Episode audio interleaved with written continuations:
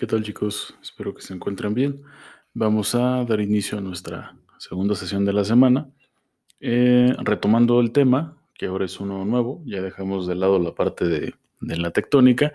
Ahora vamos a empezar con la parte de, de los cuerpos acuosos y en específico de las aguas continentales y los océanos. ¿Ok? Y bueno, en, un inicio hay que tener esto perfectamente claro por si todavía quedaron ahí algunas dudas a nivel conceptual. Aguas continentales y eh, océanos no es lo mismo. E, el, océano es una, es una, extensión de agua, generalmente de, característica salada, que se extiende eh, entre territorios eh, terrestres, vaya, ¿no?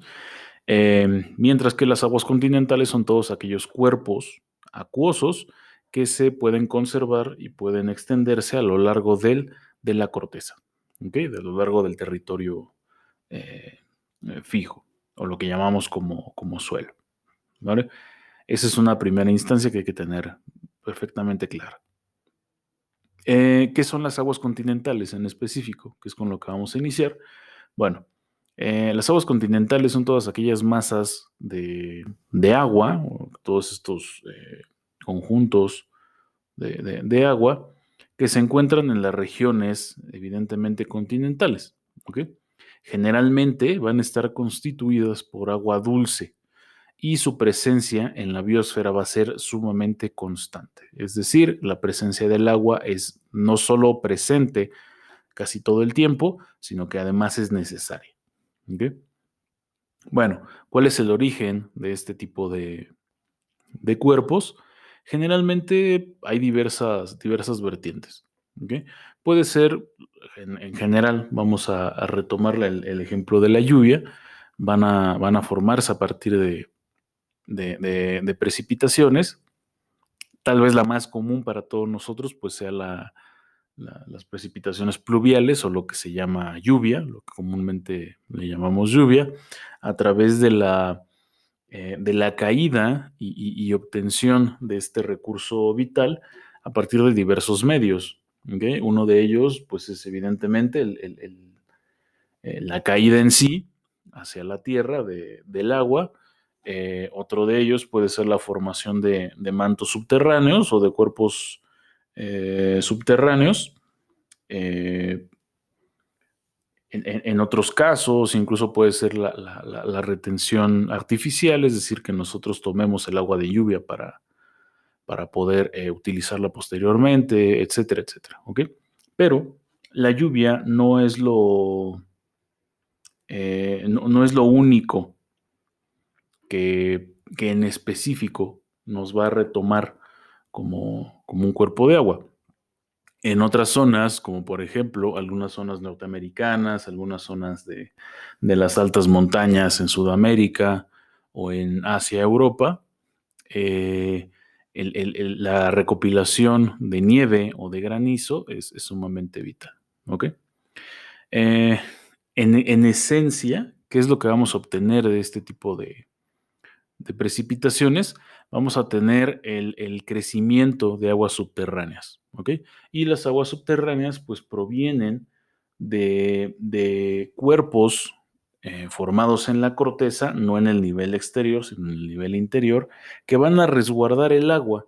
Pero no solo eso, sino que además a través de un proceso que es, eh, es, lento, pero continuo, se forma la parte de la filtración. Es decir, la, tierra, los minerales que existen en el agua, perdón, en, la tierra, en la corteza, van filtrando, ¿no? Como, como una especie de, de, si valga la redundancia, de filtro, el que utilizamos en las cafeteras convencionales, que sostiene al grano, pero el agua, el agua en el proceso de filtración, en el proceso de, calentamiento y de, de sedimentación, Em, nos brinda una bebida, en este caso me refiero al café, con ciertas características. Lo mismo pasa con el agua potable.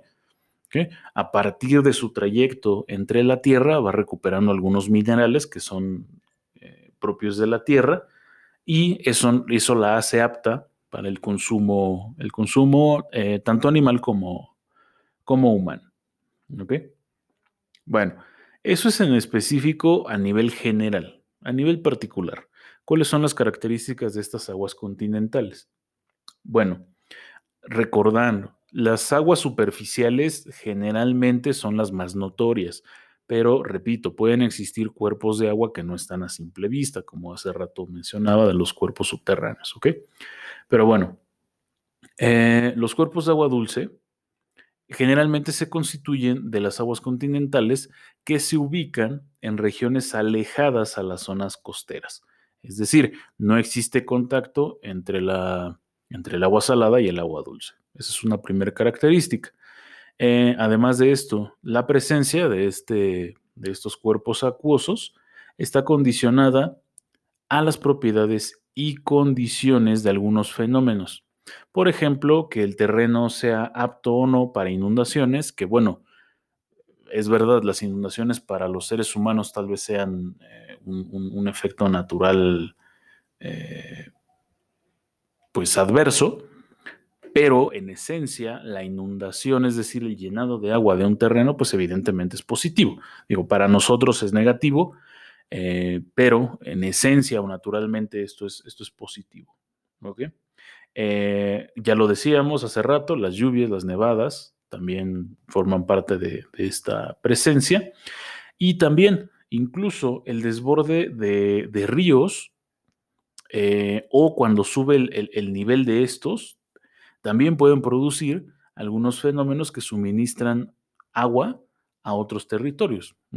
Por ejemplo, no sé si esto lo han notado. Eh, eh, si ustedes van en, época de lluvias a Jorobas y observan la presa que está del lado derecho, si se paran ahí en el puente que, cruza por la autopista México-Querétaro, si ustedes se paran ahí, eh, van a poder ver perfectamente que en época de lluvias el, agua de la presa se desborda por la parte de abajo de la autopista, evidentemente, y comienza a ser el llenado del otro extremo de la autopista. O sea, un desbordamiento también puede implicar daños fuertes hacia la, hacia la población, pero en este caso trae beneficios, porque hay que recordar que del otro lado de la autopista comienza esta zona que comúnmente aquí en Huehuetoca llamamos el potrero. Y el potrero tiene esta característica de ser una de las zonas más grandes o tal vez es la zona más grande de siembra o de cultivo. Entonces, este tipo de fenómenos no necesariamente son, son negativos o no necesariamente en todas las ocasiones son negativos. En muchas ocasiones son, son positivos. De hecho, en su estancia natural, este tipo de, cuestiones son sumamente positivas.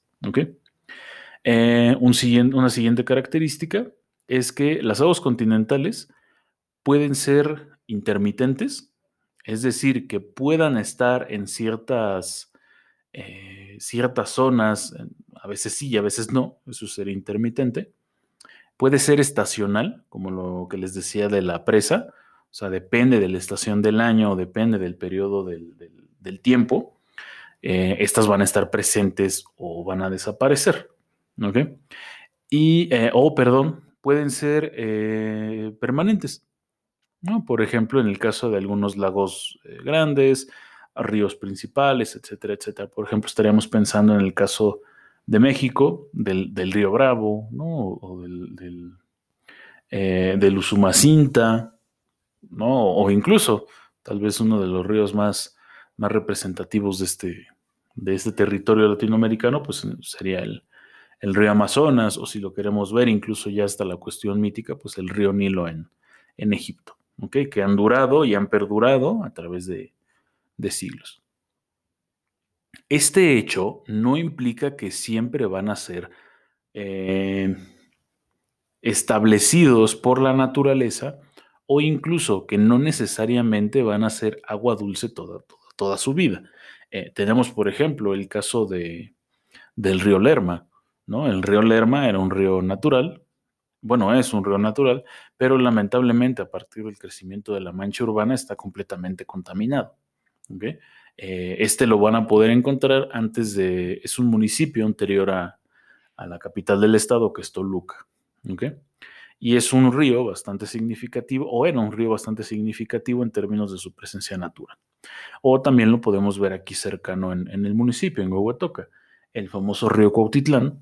Ese no fue, no se diseñó a través de la, de, la dinámica de la naturaleza. Ese fue creado por los, o bueno, fue mandado a hacer por los españoles, creado por manos indígenas para desaguar completamente el lago de Texcoco, que, era, que es lo que hoy es la Ciudad de México, y poder construir allá la ciudad y que aquí hubiera un desborde de, agua. Por muchos años el, río estuvo limpio, funcionó como tal, como un río, pero lamentablemente de unos años para acá se ha utilizado como, como el gran desagüe de la ciudad. Y hoy por hoy podemos observar que es un, es un río de aguas negras y que además trae bastantes eh, condiciones insalubres en, eh, para nuestra población, ¿ok? En específico para, para la población. Eh, teniendo en cuenta esto, vamos a, la siguiente. En, la siguiente característica, en numerosas ocasiones vamos a ver que las aguas continentales van a tener esto que ya mencionaba hace un momento, contaminación. Se puede generar tanto de forma natural eh, como de forma artificial. ¿Cómo sería una forma natural? Que por medio de la erosión del, terreno, por medio de la, acumulación de especies animales cercanas al, conjunto del agua, se empiece a llenar este, este cuerpo acuoso con elementos o minerales que propiamente no deberían de estar ahí. Digo, por ejemplo, eh, pensemos en, estos documentales que nos presentan sobre la vida salvaje en África. Eh, vemos, por ejemplo, que, hay sitios, hay ríos o hay lagos en donde los cocodrilos cazan a, los herbívoros que se acercan a tomar, a tomar agua. Bueno, piensen que si bien ese es un lago y son especies naturales y que el cocodrilo debe de vivir en esa parte, eh, pues al final del día hay sangre, restos de piel, restos de hueso, evidentemente excreciones de los, de los animales que viven en esa zona. Entonces se empieza a generar una contaminación, sí, si bien es natural, pero que al final le está quitando propiedades o cambia las propiedades del, del, cuerpo acuoso. Ah, o en el caso de la contaminación artificial, pues esa es la más conocida y vista por todos nosotros, porque nosotros mismos somos quienes provocamos esta, eh, esta contaminación, ¿no? Desde el hecho de arrojar una simple basura a, un río eh, hasta eh, que de plano tomemos al río como un desagüe industrial, ¿no? Como mucho, mucho tiempo se hizo en el caso de, de Huehuetoca. Incluso, incluso por ahí, si ustedes vienen caminando de la zona del mercado eh, en dirección hacia Coppel, eh, bueno, ya dije marcas, no tenía que decir marcas, pero bueno, caminan en dirección hacia esa tienda, eh, por ese puente viejito que tiene como dos muros de piedra, eh, si ustedes se fijan al final, o sea, al final ya entre, pasar del puente a la tienda, hay un desagüe, ¿no? Y, ni, siquiera es un desagüe entubado. O sea, es un desagüe en el que el agua corre y transita de manera, incluso de manera abrupta cuando llueve, ¿no? Y, y por ahí es desagüe en donde nosotros tiramos cualquier tipo de desechos, tanto desechos naturales como desechos artificiales. De hecho, si se fijan igual, hay muchos desechos artificiales. Caen bolsas de plástico, eh, envolturas de algunos alimentos, papel, eh, etcétera, etcétera, etcétera. ¿no? O sea, nosotros generalmente somos los mismos que producimos este, eh, esta dinámica. Y bueno, después de estas características, vamos a los tipos de aguas continentales.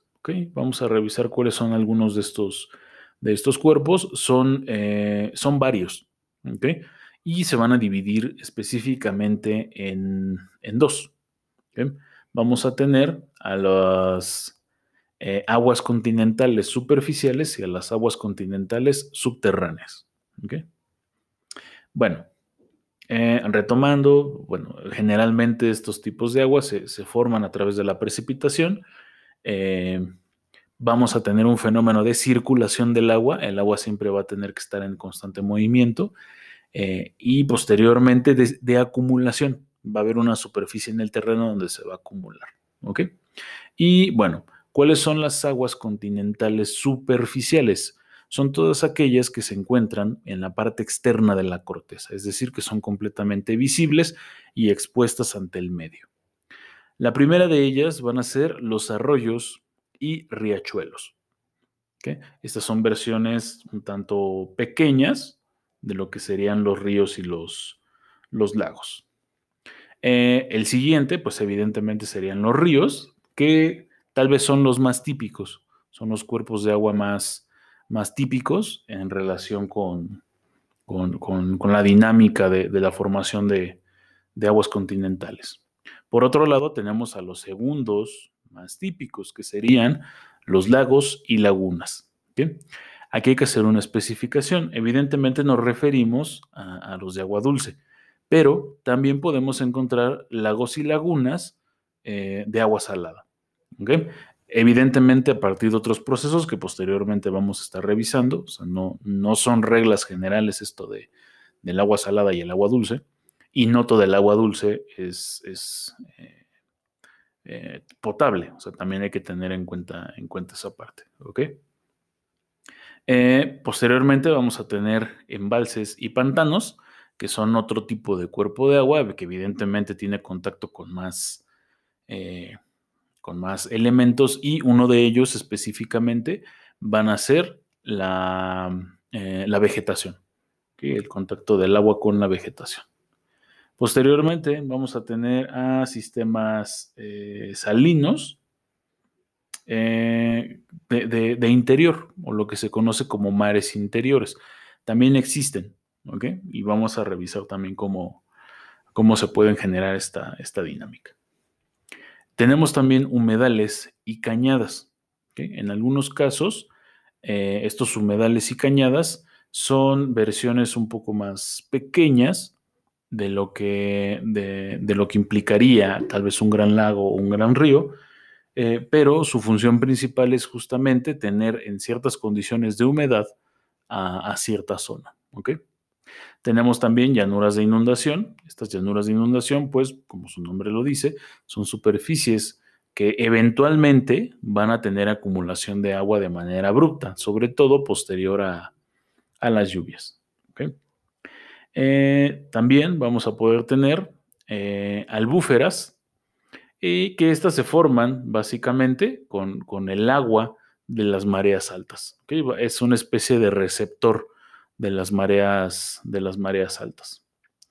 Y también vamos a poder tener a lagos, eh, bueno, se llaman chots o lagos salados.